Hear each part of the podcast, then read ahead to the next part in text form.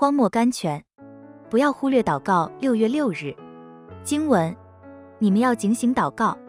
圣经彼得前书四章七节。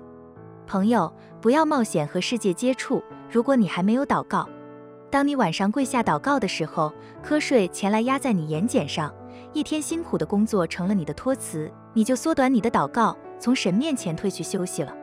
到了早晨，因为起身迟了，一天的工作已经堆在你面前，你又向神通融一下，匆匆促促把晨间最宝贵的交通草率了事，你一点都不警醒祷告，你忽略了警醒，这样的忽略能不能补救的呢？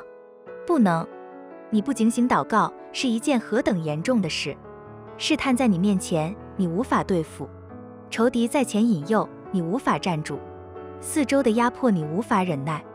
和神的交通你无法维持，和同作肢体的生了隔膜，在不信的人前失了见证，属灵的能力消失，爱主的心冷淡，做事凭自己的喜好，不凭神的旨意，你会觉得你和神离得非常遥远。